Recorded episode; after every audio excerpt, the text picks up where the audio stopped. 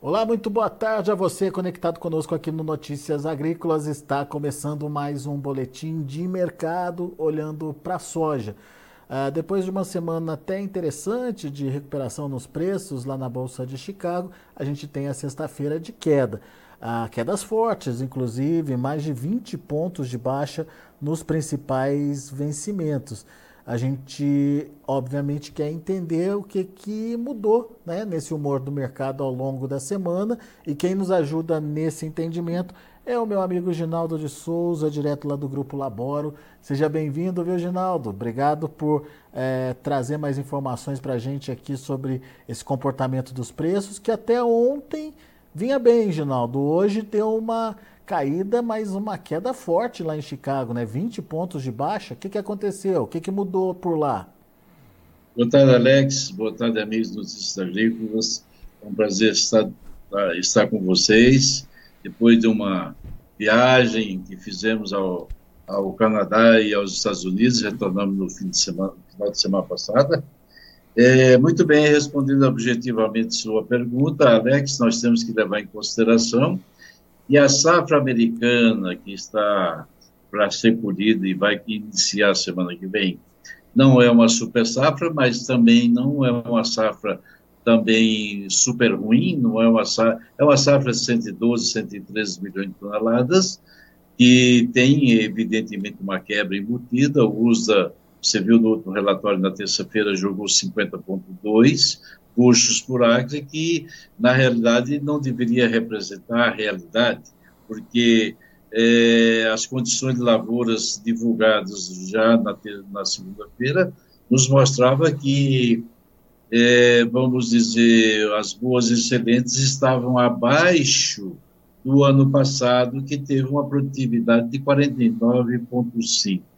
Mas, obje, objetivamente falando, as condições que nós tivemos, que estamos vendo para uma queda de hoje, nós temos que levar em consideração, primeiro, demanda fraca. Isso é ponto pacífico. A China está comprando da para boca porque ela sabe perfeitamente que tem soja no Brasil. Você tem soja no Brasil, aí quase 30 bilhões de toneladas ainda para negociar, você tem a safra americana entrando, que vai começar a ser colhida na semana que vem, e você tem uma perspectiva muito boa sobre a safra da América do Sul, onde se faz, por expectativa, uma safra projetada em 230 milhões de toneladas para a América do Sul. Então, é sinal de grande oferta. Claro que o tempo é quem vai determinar, é, o clima é que vai falar mais alto, mas essas são as perspectivas diante de uma demanda limitada na China, que é da ordem de 102 milhões de toneladas. Isso, naturalmente, fez o mercado cair, o mercado sentir. Aliás, nós voltávamos nos Estados Unidos no final de semana, no domingo aí, e a gente já estava falando que altas do mercado é para ser vendido, não é para ficar comprado. Principalmente se não ficar carregando estoque, porque nós não vemos nesse, nós não vemos nesse exato momento uma grande perspectiva no dólar, não, não estamos vendo grande perspectiva em Chicago e estamos vendo grande, naturalmente, aumento da oferta e sem uma grande demanda. Foi é, isso aí, Alex. É Deu... isso, é, é, isso, é isso que você está falando é muito importante, que a gente tem a safra americana chegando, a gente tem é, a safra brasileira que ainda não foi totalmente negociado e ainda tem um bom volume para ser negociado por aqui e já uma perspectiva de grande safra na América do Sul, com o Brasil podendo produzir aí mais de 160 milhões de toneladas. Isso, Ginaldo, tira toda e qualquer é, intenção de comprar rápido a soja do mundo, né? Com certeza, Alex. Eu, o, vamos dizer, o usuário final ele vai dizer o seguinte: eu tenho oferta na safra nos Estados Unidos, tem a oferta da safra brasileira que ainda está para ser comercializado, aí mais de 30 milhões de toneladas, e tem uma perspectiva de safra futura. Então eu vou sair comprando é, fazendo estoques, carregando estoques, custo, dinheiro, armazenagem, quebra técnica. Não vai, ele simplesmente vai esperar para comprar da mão para a boca. E comprando da mão para a boca é sinal que os, a tendência de preço, num grande volume de oferta, é os preços naturalmente cederem. Muito bem. Bom, vamos acompanhar o que vai acontecer nos próximos dias lá na Bolsa de Chicago. Obviamente, qualquer novidade fora do radar pode mudar de novo esse contexto, mas enfim, o que a gente tem hoje é um mercado mais sobreofertado aí e, portanto, dando margens para as negociações é, poderem acontecer na, a níveis cada vez mais baixos. Agora, ô, ô Ginaldo, e aqui no Brasil, hein? Como é que está a situação? Enfim, é, quem vendeu, vendeu, quem não vendeu já vai se vai dar com os burros na água aí ou ainda não, Ginaldo? Veja bem, Alex, nós temos que, dentro desse panorama que nós traçamos, acabamos de traçar agora, considerando que o dólar também não está ajudando, um dólar de 4, abaixo de 4,90 também não está ajudando. Claro que nós vamos ter problemas, é, vamos ter problemas com superávit primário, vamos ter problemas, é, ajustes fiscais, mas lá na frente só vai aparecer. Nós ainda estamos tendo reflexo da, de que? Da safra, é, da, perdão, do ano passado, do governo passado, é, é, é, reflexo positivo. Então, nós temos que levar em consideração que se o produtor não vendeu, vai, vai continuar carregando estoque e uma safra prevista de nível elevado, é, a gente não pode ter perspectivas boas de preços. Claro que o produtor, pelo que a gente ouviu, pelo que a gente falou, por tudo aquilo que a gente sentiu, ele pode, poderá é, fazer uma safra um pouco menor, com tecnologia menor, talvez não colocando tudo aquilo que ele poderia colocar no solo, mas ele sabe perfeitamente que a tecnologia sempre venceu a, vamos dizer, a deficiência é, que, de, de, de, de, de suprimentos que ele possa colocar. Então, eu diria para você que nesse exato momento, é, eventuais altas que acontecerem, seja por força do dólar ou por força de Chicago, com o que nós temos hoje, é a oportunidade de venda e não a oportunidade para carregar estoque. Esse é meu ponto de vista, Alex. Muito bom. Diante dessa perspectiva, Ginaldo, é, qual a melhor estratégia, então, para o produtor que está ouvindo a gente, hein? Eu, eu, exatamente o que eu falei, altas eventuais que possam acontecer, surgir daqui para frente, devem ser, devem ser vendidas. Você vale. viu que o relatório de supply e demand mostrou exatamente aquilo que nós falávamos, que o USDA não iria ajustar, é, na nossa opinião, o número de produtividade em relação às condições boas excelentes, que o ano passado eram melhores e veio uma produtividade menor, e esse ano tem uma tem uma condições, vamos dizer, é, menores do que o ano passado, com a produtividade maior. Ele fez exatamente isso aí, colocou 50,2 esse ano contra 49,5 do ano passado. Isso, naturalmente, fez esse ajuste de preço, fez isso aí, no dia o mercado caiu, depois caiu, depois subiu, ontem subiu, e hoje o mercado parou, olhou, tomou fôlego e disse, olha, os fundos, Alex e meus amigos, eles estão carregando uma posição muito vendida em trigo, muito vendida em milho e estão numa posição pequena comprada de soja. Eles não querem carregar estoques e hoje nós tivemos, inclusive, o NOPA, eu não sei se você chegou a prestar atenção, mas o relatório do NOPA divulgado hoje veio com 161 milhões de buchos, vamos dizer em número redondo, 161, 453. Esse foi o total do, do esmagamento é, do mês. O que, que isso quer dizer? Foi um esmagamento inferior, naturalmente, às expectativas, que era de 167. Isso quer dizer o quê? Mais estoque de soja no, no, no, na mão do produtor. Consequentemente, ajuda a derrubar o mercado.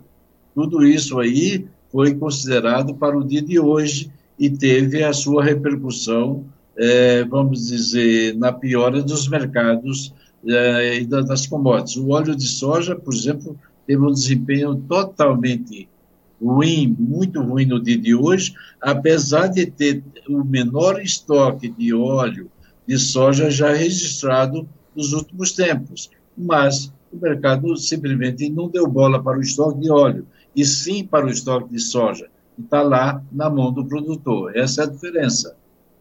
Muito bem. Bom, meu caro Ginaldo, a gente obviamente é, agradece muito a sua participação e eu queria aproveitar a sua presença aqui, Ginaldo, para contar um pouquinho para a gente como é que foi a sua experiência, a experiência do grupo, né, que esteve lá no Canadá e também é, lá, lá nos Estados Unidos, é, viajando bastante, vocês rodaram bastante por lá, né, Ginaldo? Conta um pouquinho, dá uma resumida para a gente no que, que vocês viram e o que, que te chamou a atenção, Ginaldo. É, muito bem, eu conto com bastante interesse, porque realmente é a primeira vez que a gente foi fazer um próprio tour no Canadá. Conheceu as cidades como Toronto, Montreal, tal, essas cidades do Canadá, é muito bonito, muito bom. Mas nós fomos é, aonde? Nós fomos nas áreas de produção de couza, de milho, de trigo, e ficamos surpresos com a, a questão do Canadá.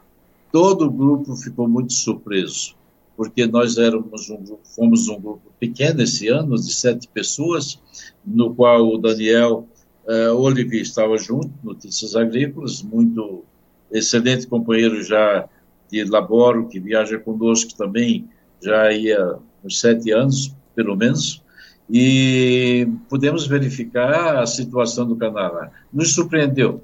Áreas novas, possibilidade e expansão de áreas novas, silos novos, maquinário novo, produtor, vamos dizer assim, também jovem, é, dinâmico, querendo ir para frente, é tudo novo, uma possibilidade de daqui, vamos dizer, sete, oito anos, estar tá produzindo acima de 20 milhões de toneladas de soja, de soja, que é maior do que, que seria maior do que a China. Então, no caso, Brasil, Estados Unidos, Argentina e China, hoje poderia ter, termos em quarto lugar o Canadá daqui a alguns anos.